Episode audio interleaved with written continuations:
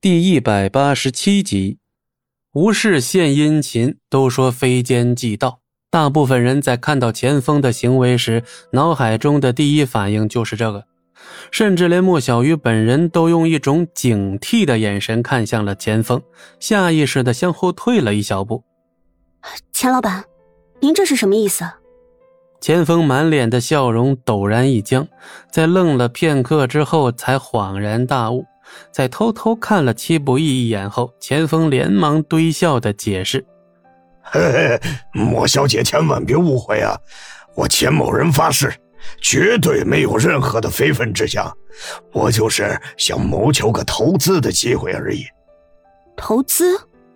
莫小玉仍旧没有放下戒备之心。没错，没错，以天冲对莫小姐的赏识，以后贵公司绝对能飞黄腾达。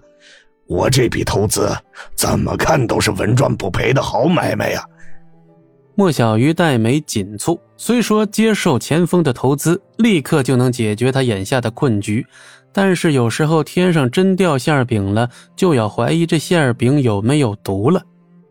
莫小姐，您放一万个心，我钱锋就是来赚钱的，绝对不该有别的心思。先前的确是有些小误会，我钱锋。在这儿给您道歉了。钱锋对着莫小鱼直接来了个九十度的鞠躬，态度之诚恳，几乎要是感天动地了。钱锋，你这是在演哪一出呢？老太君的脸色变得前所未有的难看，两只眼睛迸射出一道摄人的厉色，一般人恐怕都承受不住。莫老太君，要说的话，我刚才都说的清清楚楚了。怎么？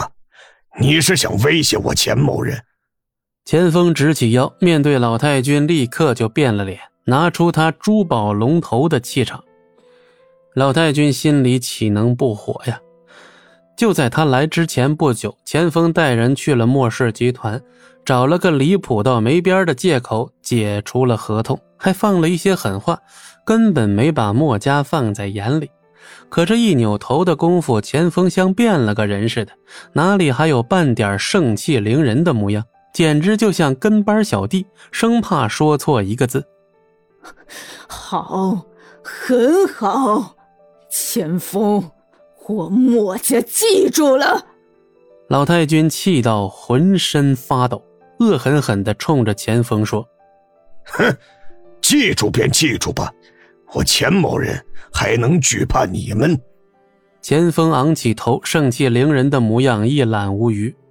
好，老太君重重的说出这个字儿后，又深深的看了莫小鱼一眼，扭头就往外走。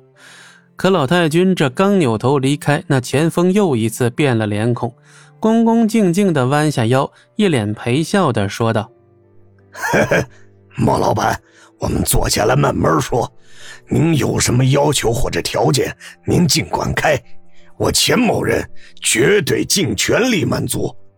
若不是亲眼所见，莫小鱼都不会相信。堂堂姑苏珠宝业龙头老大，翻起脸来简直比翻书都快。钱老板，您不必刻意这样。哎呦，这叫什么话呀！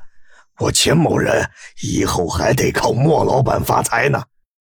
钱锋脸色一正，居然一本正经的说道：“靠我发财。”莫小鱼不禁露出了一丝苦笑。这两天离奇的事情太多了，他都已经习惯了。啊，行吧，那我们到里面详谈。好，好，好，是该坐下来详谈的。钱锋就跟中了彩票似的，兴奋的点起了头。又是一阵尴尬的礼让之后。莫小鱼只得走在前头，而钱锋则自愿地走在后面。就在莫小鱼走进办公室的时候，戚不义忽然开口了：“哼，你的演技应该去进修一下了啊！”“呃，抱歉，抱歉，我已经很努力了，下次一定改进。”钱锋忙不迭地连连点头，举手投足间满是敬畏，一副胆战心惊的模样。在和钱锋详谈的过程中，莫小鱼能明显的感觉到这事情不太对劲。说是详谈，但实际上呢，却是钱锋生怕自己想的不够周到，让莫小鱼提出更多的要求。而最离谱的是，当莫小鱼故意提出一个几乎非常不可思议的要求时，钱锋想都没想，直接一口就答应了下来。